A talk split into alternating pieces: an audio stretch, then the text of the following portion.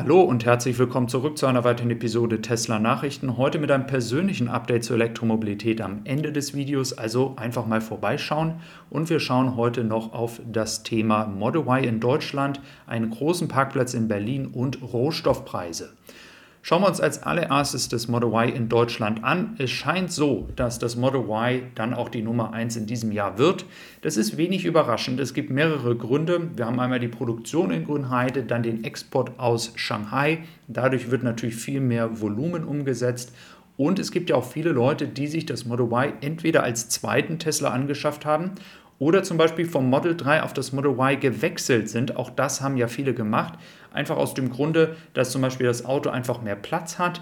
Und dann gibt es ja auch Menschen, die zum Beispiel es nicht mögen, wenn sie so niedrig einsteigen müssen wie beim Model 3 und eher etwas höher einsteigen möchten, ähm, weil das natürlich auch für Menschen, die etwas älter sind, einfacher ist. Und das sind alles so Gründe, warum das Model Y sehr, sehr beliebt ist. Wie sich aber das natürlich im Jahr 2023 entwickelt, das müssen wir weiter abwarten. Ob die Nachfrage nachlässt, gleich bleibt, größer wird. Das sind alles Spekulationen, deswegen werden wir da einfach mal abwarten, was dann die Realität ist. Wenn wir auf den Parkplatz in Berlin schauen, denn da stehen 3000 Model Y, da muss man sich natürlich die Frage stellen, was ist die Strategie dahinter? Es wird hier in diesem Artikel von der Matz tatsächlich darüber geschrieben, dass es einfach nicht genügend Platz auf dem Gelände in Grünheide gibt und dass man deswegen diesen Platz dafür nutzt. Es wird auch gesagt, dass dieser Platz nur bis Mitte Januar genutzt wird.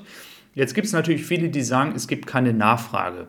Manche haben auch sich gewünscht, ich würde mal Klartext sprechen. Es gibt aber einfach gerade keine Beweise dafür. Da stehen zwar 3000 Autos, wenn es aber keine Nachfrage für diese Autos gäbe, dann würde natürlich alles ins Inventar gehen. Es würde ja online gehen und Leute könnten es kaufen. Das sieht man ja auch immer wieder. Und das passiert nicht. Also entweder ist das zum Beispiel für große Vermietungsunternehmen oder es ist zum Beispiel jetzt dann auch schon da einfach zwischenplatziert fürs nächste Quartal und wird dann an die Kunden ausgeliefert. Es weiß keiner wirklich, was die Wahrheit dahinter ist. Wir müssen einfach abwarten und ein bisschen Geduld haben. Dann zum Thema Nachfrage können wir ganz gut sehen, wenn wir auf die Google Trends gehen, das könnt ihr ja auch selber zu Hause, ähm, sieht man ganz gut, wenn man das Model Y und das Model 3 eingibt bei den Suchanfragen, dann ist natürlich in Amerika sofort der Effekt zu sehen, denn es gibt ja jetzt den Discount von 7500 Dollar, wenn man ein Auto noch in diesem Jahr abnimmt. Gleiches ist jetzt auch noch in Deutschland zu sehen. Hier gibt es aber ja auch nur kurzfristige Discounts, wenn man ein Auto abnimmt, wobei ja hier der Effekt nicht der gleiche ist wie in Amerika, aber auch hier nehmen die Suchanfragen zum Ende des Jahres wieder zu. Das kann natürlich viele Gründe haben. Leute beschäftigen sich vielleicht zum Ende des Jahres mit einem Auto, welches sie in 2023 vielleicht kaufen möchten. Die Ferienzeit kommt natürlich auch noch dazu. Man kommt zur Ruhe und ähm, beschäftigt sich vielleicht dann mit solchen Themen. Also sehr, sehr interessant, ob das jetzt dann in 2023 irgendeine ja, Folge auf die Nachfrage hat. In Amerika wird es sicherlich keine Probleme geben, denn da wird es eine starke Förderung geben. Und in Deutschland werden wir die Effekte dann in den nächsten Monaten sehen, wie ich ja gerade schon erwähnt habe. Also da würde ich eher abwarten, als ähm, wild zu spekulieren, ähm, ob es wirklich ein Nachfrageproblem gibt. Dann schauen wir noch auf die Rohstoffpreise. Hier sehen wir tatsächlich einen erfreulichen Trend, denn der Trend geht nach unten und das sehr, sehr stark. Ihr habt einfach hier mal die Höchstwerte April 22 zum Beispiel für Kobalt inzwischen ähm, 36, 38 Prozent wieder nach unten gegangen. Und es gibt noch andere Rohstoffe, wo die Preise doch signifikant zurückgegangen sind.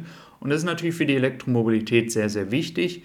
Es kann natürlich viele Gründe dahinter haben. Erstens, ich möchte nochmal betonen, und viele haben es ja auch schon einige Male gehört, in China ist die Wirtschaft nun mal nicht mehr so am Laufen, wie sie mal am Laufen war. Und wir wissen auch, dass wenn es um Rohstoffe geht in dieser Sektion, dass natürlich die Nachfrage und die Preise auch durch die ähm, Wirtschaft in China bestimmt werden, wenn diese eben halt sehr, sehr viel brauchen. Und äh, das ist tatsächlich vielleicht auch nochmal ein Beweis dafür, ähm, dass äh, es nicht so perfekt in China läuft. Auf der anderen Seite muss man auch sagen, Produktionsketten sind ja jetzt auch optimierter und bei gewissen Rohstoffen hat es ja auch neue Unternehmen gegeben, die entsprechend neue Gegenden ähm, entsprechend jetzt nutzen, um diese Rohstoffe abzubauen. Und das bringt natürlich auch mehr Rohstoffe auf den Markt. Und somit kann man dann auch festhalten, vielleicht ist auch mehr einfach vorhanden in diesem Moment. Dann schauen wir noch nach Großbritannien. Wir wissen ja alle, in Deutschland mögen wir ja alle gerne die Supercharger meiden, einfach aufgrund der Preise. In Großbritannien sieht das ein bisschen anders aus. Da gibt es sehr, sehr lange Schlangen und sehr lange Wartezeiten. Es geht nicht aus diesem Artikel leider heraus, hin, äh, heraus, dass man hier jetzt sieht, wann das genau war. Ich vermute mal, dass das vielleicht sogar über die Feiertage war. Also Nachfrage nach Superchargern scheint in Großbritannien kein Problem zu sein. Dann nochmal fürs vierte Quartal. Wir haben 430.000 Autos knapp, die für dieses Quartal erwartet werden. 35 äh, oder 45 Semi, dann aus Texas 30.000 Autos aus Grünheide erwarten wir 31.000 Autos und dann haben wir natürlich noch Fremont und Shanghai. In Shanghai gab es ja in den letzten Wochen sehr, sehr viele ähm, Berichte darüber, was jetzt wirklich das Problem ist. Ähm, es ist tatsächlich so, dass man viele Mitarbeiter ähm, laut Tesla nach Hause geschickt hat, auch unter anderem, weil es ja dort ähm, viele gab, die in den letzten zwei Jahren gar nicht bei der Familie waren. Und deswegen hat man jetzt das Thema, ähm, dass man die Wartung durchboxt hier in der Fabrik und gleichzeitig den Mitarbeitern mal die Möglichkeit gibt, nach Hause zu fahren, hat man das kombiniert. Es gibt, wie gesagt, hier einfach verschiedene Berichte. Es ist wirklich leider ein Urwald zurzeit und ähm, ganz, ganz viele Nachrichten nehmen ja dann eine Quelle und nehmen diese und alle Nachrichten berichten darüber Trotzdem muss man das alles noch ein bisschen mit Vorsichtigkeit genießen, denn wir wissen auch, ähm, anhand der Sachen, dass ich ja euch auch manchmal Informationen aus der Fabrik in Grünheide teile, ähm, dass sich manche Sachen dann teilweise doch nicht bewahrheiten. Und das gebe ich dann auch gerne offen zu. Und so ist das auch in Shanghai. Also wir warten mal ab. Es sollen wohl nicht die ganzen Tage sein, die hier berichtet worden sind. Ein interessanter Punkt noch, und ich möchte hier gar nicht auf VW herumhacken, das wird nämlich auch noch mit anderen Automarken in Amerika passieren. Ähm, das ist nur mal schon ein gutes Beispiel. Es gibt jetzt E-Mails, die an Kunden gehen, ähm, dass es eine Preiserhöhung von 1500 Dollar für den ID4 in Amerika geben soll in 2023.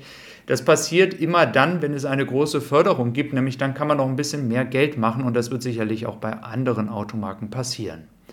Ja, es wird ja immer gerne gesagt, ich oder Leute, die über Tesla berichten, sind Tesla-Fanboys. In meinem Sinne, ich bin gar nicht so ein starker Tesla-Fanboy, wie viele erwarten. Und das möchte ich nochmal mit diesem Projekt, an dem ich hier teilnehme, beweisen. Der Link ist in der Beschreibung, kannst dich kostenlos anmelden. Du kannst aus 74 Modellen auswählen und dein Elektroauto bewerten. Für euch als Zuschauer vielleicht dann ein Tesla noch wichtiger. Du kannst ihn bewerten, du kannst dir News anschauen, an Umfragen teilnehmen und vieles mehr. Virtuelle Garage, alles Mögliche. Schau mal gerne vorbei über den Link in der Beschreibung. Ist wirklich eine Herzensangelegenheit, die Elektromobilität damit voranzubringen. Bis dann und tschüss.